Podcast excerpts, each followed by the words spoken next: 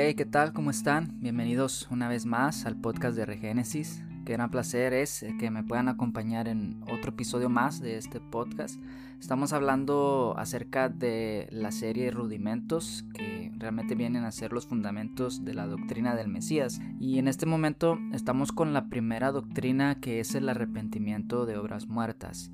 La semana pasada subí la primera parte de este estudio porque se me hizo muy largo fue un poco más de una hora que me tomó el poder explicar a grandes rasgos lo que es esta doctrina y aún así me faltó más tiempo, pero es por eso que lo dividí en dos partes y esta es la segunda parte de este estudio de arrepentimiento de obras muertas. Pero espero que esté siendo de bendición para tu vida y si es así, pues te pido que lo compartas con alguien más para que también pueda ser de bendición para ellos. Entonces, sin más, te dejo con esta segunda parte de arrepentimiento de obras muertas, donde voy a hablar acerca de qué son las obras vivas. Y sin más, te dejo con este episodio.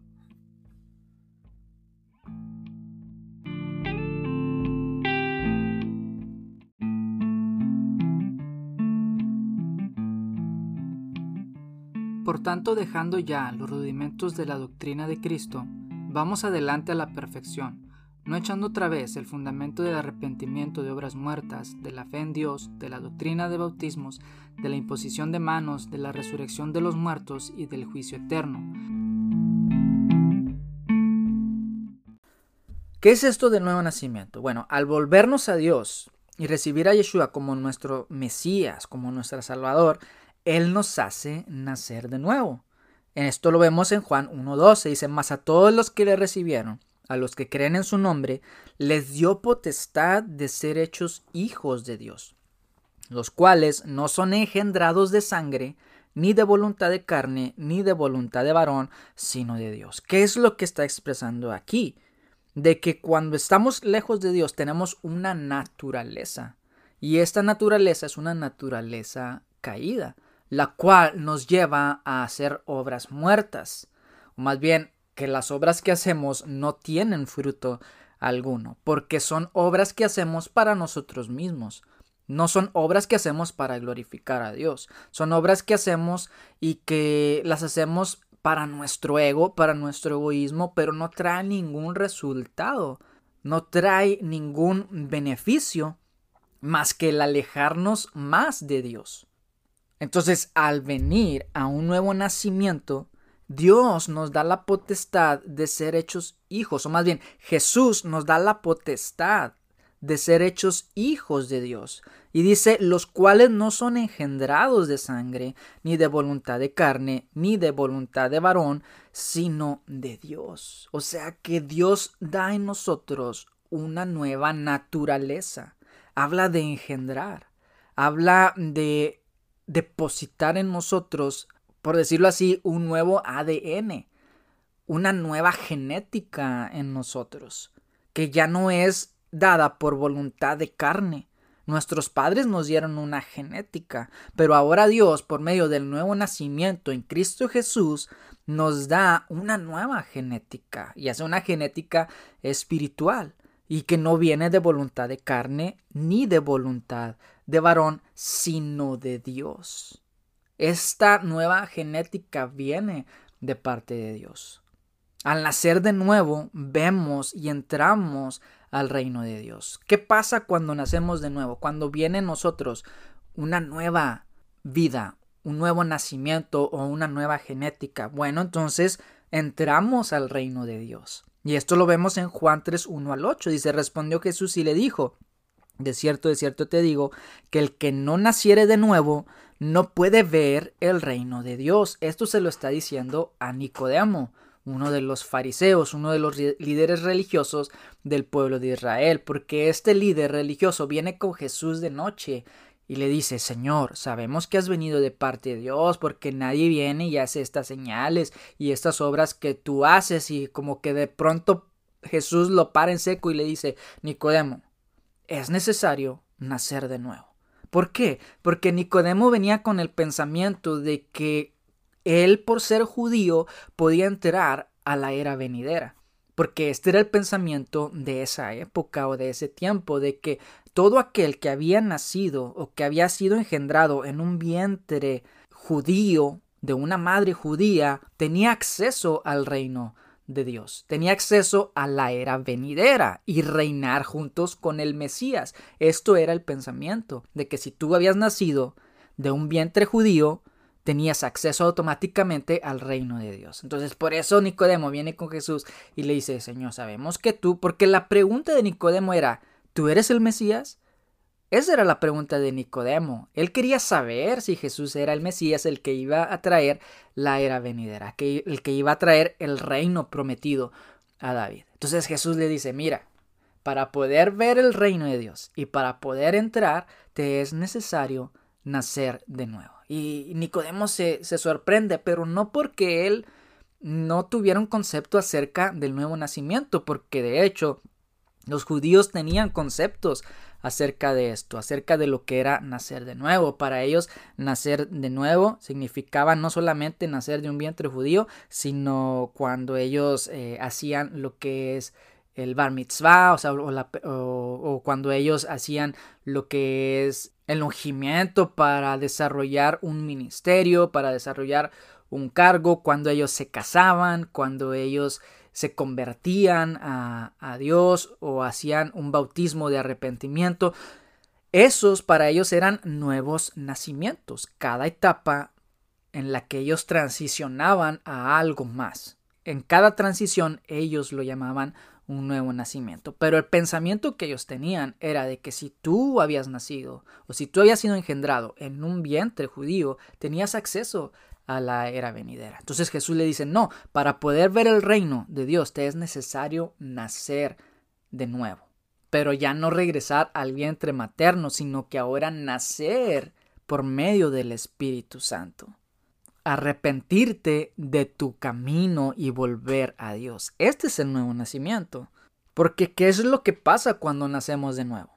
Nuestro espíritu se une al Espíritu Santo y tenemos vida espiritual que es la vida eterna.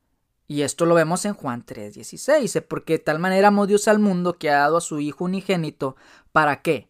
Dice, para que todo aquel que cree en Él no se pierda, mas tenga vida eterna. Y en Juan 17:2 al 3 dice, como le es dado potestad sobre toda carne, para que dé vida eterna a todos los que le diste. Y esta es la vida eterna, que te conozcan a ti, el único Dios verdadero, y a Jesucristo a quien has enviado. Lo conocemos, al Señor Jesús lo conocemos a través del Espíritu Santo que nos da testimonio de Él. Cuando el Espíritu Santo viene a nuestras vidas, es el que nos da testimonio. Jesús nos dejó el Espíritu Santo para que nos guiara a toda verdad. Y ahora por medio del Espíritu Santo experimentamos la realidad de Dios. Experimentamos la realidad de la salvación. Experimentamos ese testimonio de que Dios es verdad, de que Jesucristo es real. Pero esto viene por medio de su Espíritu Santo a nuestras vidas. Y eso nos da la convicción de que todo esto es real. Eso nos da la convicción de que ahora nuestra vida ha cambiado, ha sufrido un cambio radical en el que ahora buscamos lo celestial. Buscamos lo que viene de arriba. Buscamos al Señor. Porque nuestro espíritu anhela eso. Nuestro espíritu anhela lo espiritual, lo que viene de Dios. Juan 20:21 dice, entonces Jesús le dijo otra vez, pasa a vosotros, como me envió el Padre, así yo también os envío. Y habiendo dicho esto, sopló y les dijo, recibid el Espíritu Santo.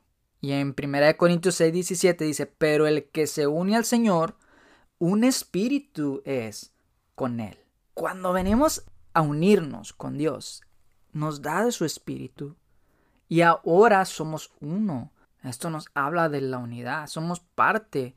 Ya no estamos desconectados, ya no hay una desconexión como la que hubo en el principio cuando Adán desobedece. Porque cuando Adán desobedece, esto lo desconectó del Señor. Es por eso que ahora cada ser humano que nace, nace desconectado, nace en un estado de inconsciencia de Dios.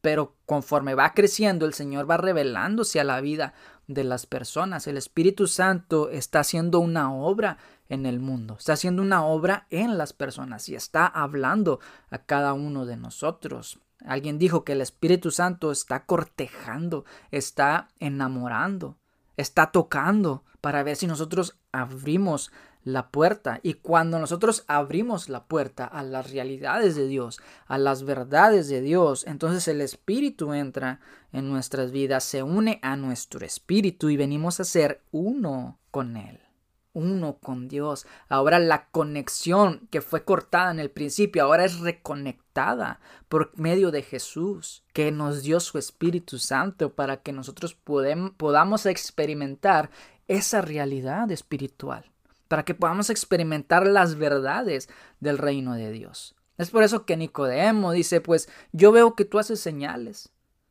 Pero Jesús le dice, te es necesario nacer de nuevo para que puedas ver, para que realmente puedas entrar al reino de Dios. Ahora, nacer de nuevo es estar reconciliados con Dios. Dice en Romanos 5.1, justificados pues por la fe, tenemos paz para con Dios por medio de nuestro Señor Jesucristo. Dice, justificados pues por la fe, tenemos paz para con Dios por medio de nuestro Señor Jesucristo. Nosotros estábamos peleados con Dios. Nosotros éramos los que estábamos en contra del Señor. Pero ahora siendo justificados, tenemos paz para con Él.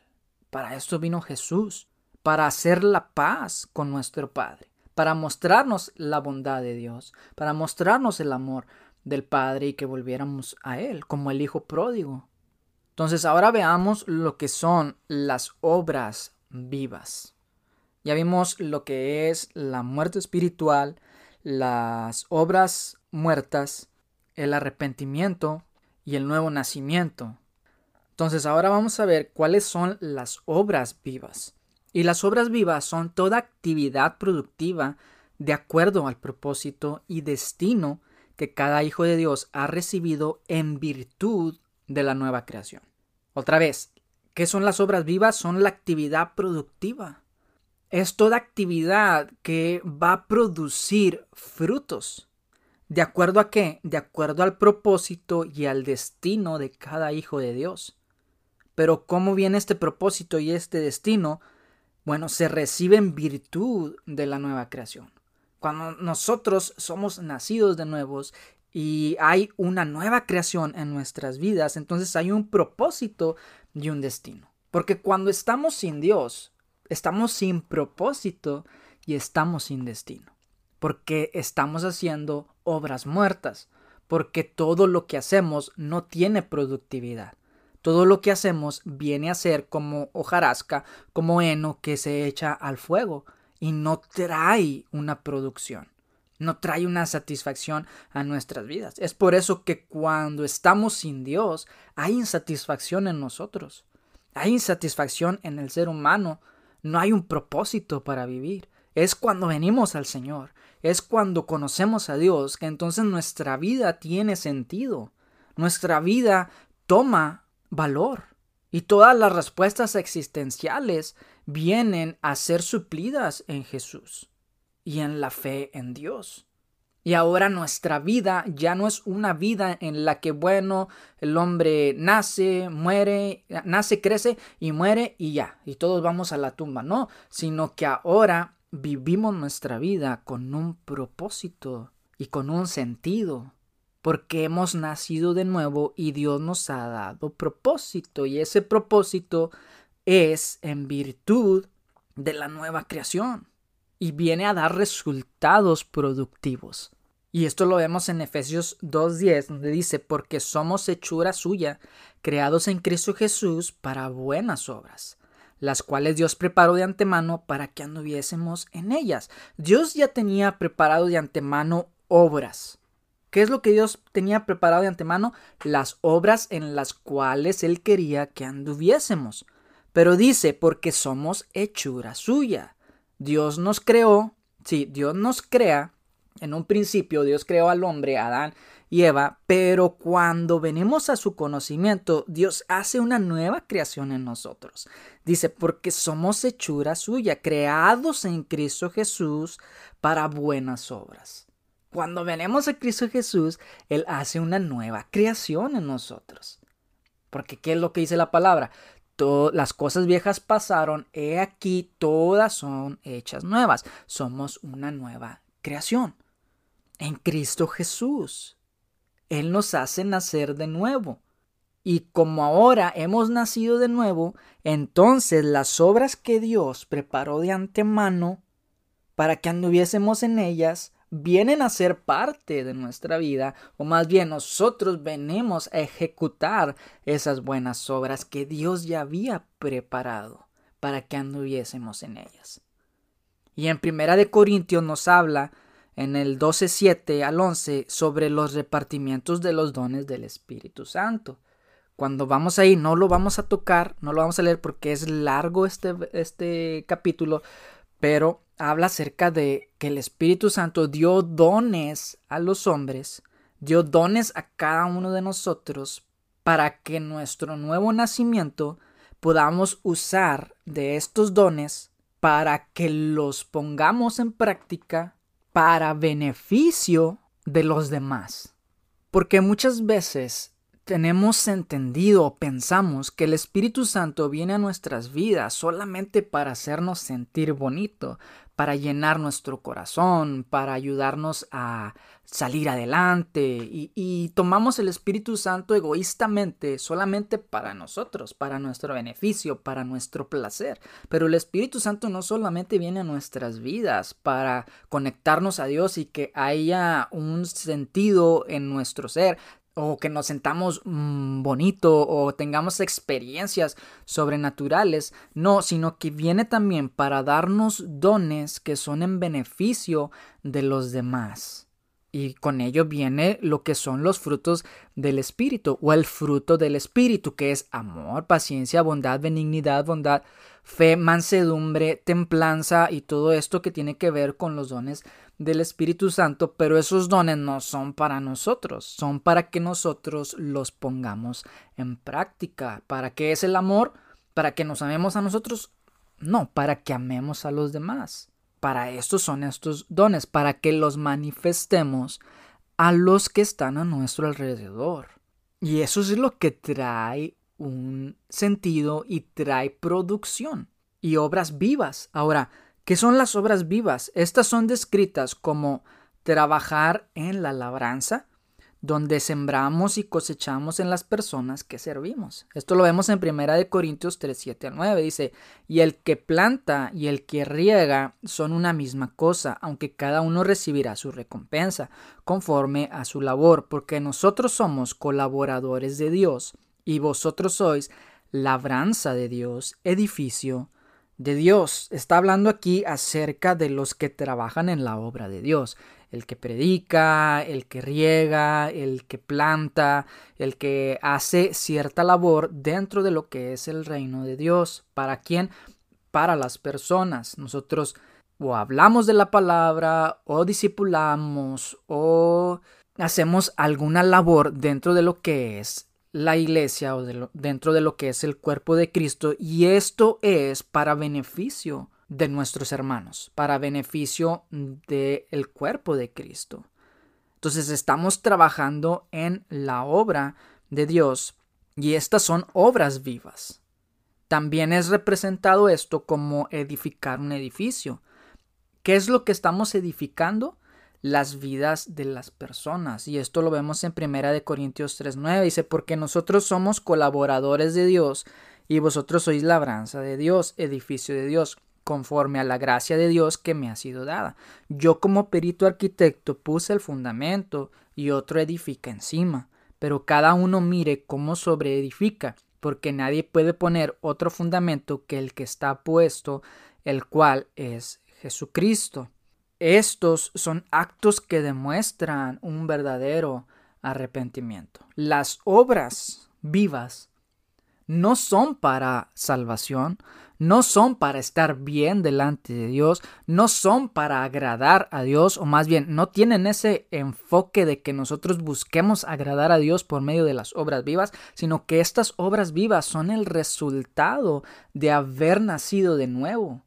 Y claro, agradan a Dios, pero no lo hacemos con ese énfasis de que, oh, yo estoy buscando el favor de Dios por medio de estas obras. No, son cosas que vienen orgánicamente a nuestras vidas, vienen por naturaleza, son orgánicas porque hemos nacido de nuevo y eso produce en nosotros un cambio de vida, eso produce en nosotros unas obras diferente, que ya no son obras que se desvanecen o que son echadas al fuego porque no tienen un propósito, porque no tienen productividad, sino que ahora son obras vivas que sí tienen un beneficio o que sí tienen un resultado, porque ahora estamos sembrando en tierra fértil, estamos sembrando en vidas de personas y lo hacemos porque eso viene naturalmente a nuestras vidas. Cuando nosotros nacemos de nuevo y comprendemos el amor de Dios, es entonces que actuamos en amor hacia otras personas.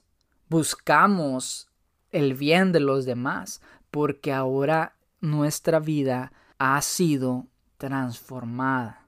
Ya no buscamos nuestro beneficio, ya no buscamos nuestro ego, sino que ahora buscamos el ser de beneficio a los que están a nuestro alrededor, a los demás, porque este es el corazón de Dios, que nosotros busquemos a aquel que no le conoce, que nosotros busquemos a aquel que necesita sentido a su vida, que está igual en obras muertas, que no encuentra satisfacción en lo que hace.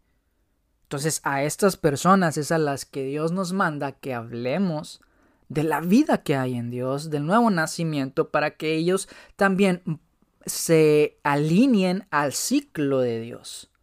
Me gustaba mucho o me gustó mucho la predicación que dio mi suegro hace unas semanas acerca de la mujer que tenía siete demonios, que, que, fueron expulsados estos siete demonios. Y lo que me gustaba era cómo es que el pastor o, el, o mi suegro decía acerca de que esta mujer estaba viviendo una vida sin propósito porque no estaba alineada a la cronología de Dios, porque no estaba alineada al reloj de Dios. Entonces sus obras eran improductivas. Lo que hacía no le traía un beneficio. No estaba viviendo una vida buena. Pero cuando ella se alinea al propósito de Dios, a la cronología del Señor, entonces es que viene a tener propósito en su vida. Y también hablaba acerca de Enoch cuando dice, y caminó Dios con Enoch. Y fue llevado. ¿Y cuántos años caminó Enoch? 300 o, más años. Y cuando uno dice, pero ¿cómo? ¿Cómo es posible que Enoch haya caminado con Dios 300 años? Y él hacía esta analogía de cuando un niño va con su padre el padre en un paso o en dos avanza más que su hijo. Su hijo tiene que dar más pasos para poder alcanzar a su padre.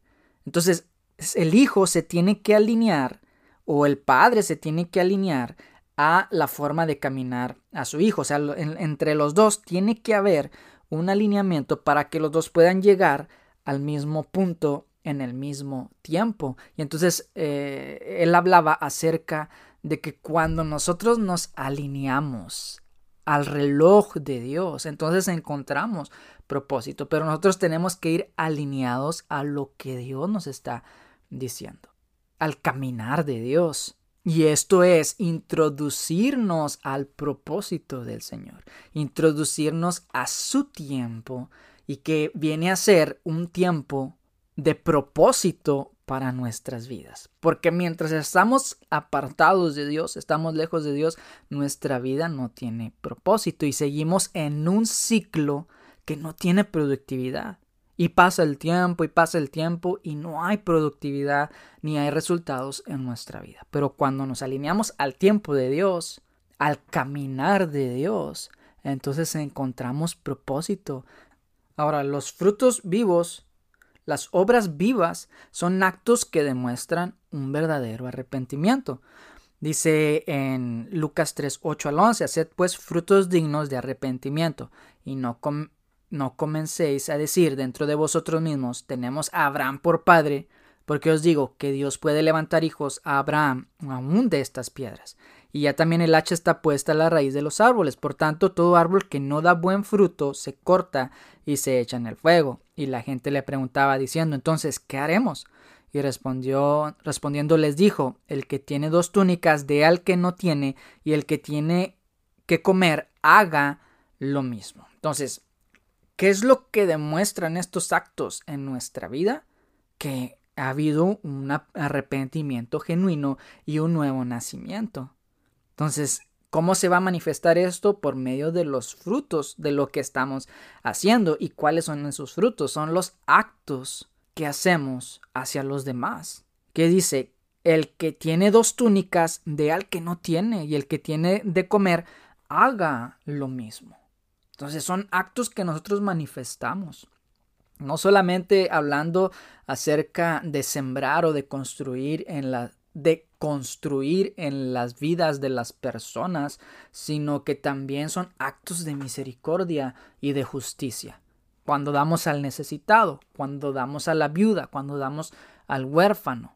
El hacer estos actos no es nuevamente para salvación o no es para agradar a Dios, sino que son cosas que vienen naturalmente de nuestro ser, de una naturaleza que ha nacido de nuevo. Y ahora tenemos misericordia. Entonces, todo aquel que manifiesta estos actos de bondad, lo hace porque ha experimentado a Dios. Lo hace porque ha experimentado las verdades eternas de Dios, porque ha experimentado el Espíritu Santo en sus vidas. Entonces, esto es bien importante, porque si nosotros no estamos haciendo esto, no estamos dando esos frutos, entonces quiere decir que aunque nosotros hemos hecho una confesión de fe, nuestra vida no ha cambiado. Porque la salvación no es o no se manifiesta solamente con hacer una confesión de fe. El nuevo nacimiento no solamente es confesar a Jesús, sino que el nuevo nacimiento lo que hace es que se manifiesta por medio de las obras buenas, de las obras que son de justicia. Entonces, hay personas que quizá nunca hayan hecho una oración de fe o de salvación, pero han experimentado la verdad de Dios.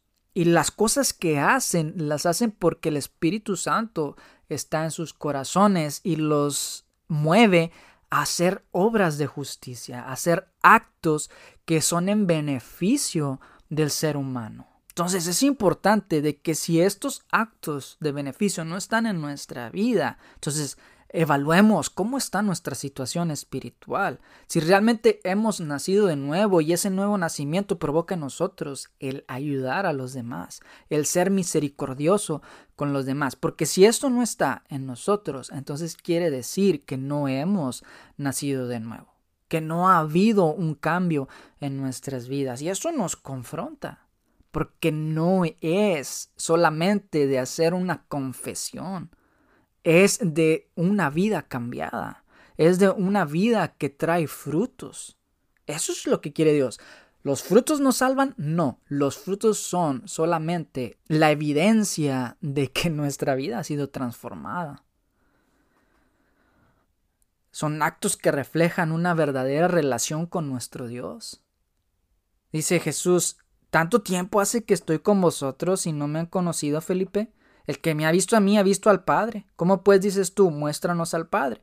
¿No crees que yo soy en el Padre y el Padre en mí? Las palabras que yo hablo no las hablo por mi propia cuenta, sino que el Padre que muere en mí, Él hace las obras. Creedme que yo soy en el Padre y el Padre en mí. De otra manera, creedme por las mismas obras. Esto que Jesús les está diciendo es muy importante. Dice, las palabras que yo hablo no las hablo por mi propia cuenta, sino que el Padre que mora en mí, Él hace las obras.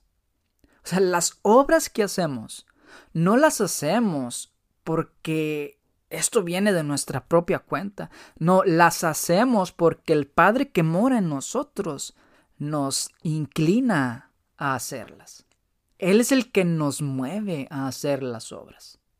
Obras genuinas, no obras que son en vanagloria, porque cuando tú ya te empiezas a vanagloriar de que, oh, yo hice esto, oh, yo le doy a la viuda, yo le doy al huérfano, ah, ok, entonces esas obras ya no vienen de parte de Dios, vienen de tu ego, vienen de ti mismo, porque lo estás haciendo para alabarte a ti, lo estás haciendo para glorificarte a ti. Pero las obras que se hacen, que vienen de parte de Dios, esas se hacen en oculto.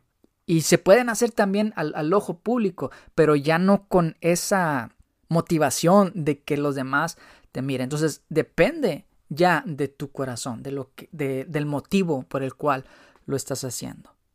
Pero Jesús dijo, el Padre que mora en mí, Él hace las obras. Creedme que yo soy en el Padre y el Padre en mí. De otra manera, creedme por las mismas obras. Todo lo que hacía Jesús era porque el Padre estaba en él. ¿Estamos haciendo las cosas porque el Padre está en nosotros? ¿O porque el ego o porque la vanagloria está en nosotros? Eso es para reflexionar en nuestras vidas.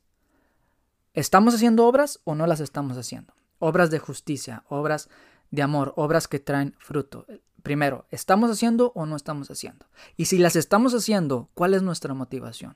¿Es porque el Padre está en nosotros o porque el ego nos gana? ¿O porque la motivación es vanagloriarnos nosotros de que yo hice esto, yo hice aquello? Entonces, estas son cuestiones que tenemos que analizar. Pero si sabemos que es Dios el que nos mueve a hacer las cosas, entonces quiere decir que el Padre está en nuestro corazón. Entonces, lo dejo hasta aquí porque me extendí bastante y todavía falta mucho, pero yo creo que esto es eh, suficiente. Tal vez eh, si me animo, hago los siguientes puntos eh, en otro episodio. pero espero que esto sea de bendición para sus vidas. Es importante entender todo este proceso de lo que es el arrepentimiento de obras muertas. Resumiendo todo, básicamente el arrepentimiento de obras muertas es arrepentirnos de nuestros pecados, volver a Dios, o sea, entender nuestra condición, que es como pecadores el pecado nos aleja de Dios, entonces tenemos que arrepentirnos de ese pecado, reconocer que nuestras obras eran obras muertas y ahora nacer de nuevo, nacer de nuevo a una vida nueva a una vida que es conforme al Espíritu y manifestar obras buenas, obras vivas. Si hemos nacido de nuevo, entonces nuestras obras van a ser vivas. Y como dice aquí, la evidencia de que hemos nacido de nuevo es por nuestras obras. Pero esas obras son las que Dios pone en nuestro corazón. Entonces los dejo con esto bendiciones, que el Señor los bendiga, que los guarde, que Él haga resplandecer su rostro sobre ustedes y les dé paz. Bendiciones.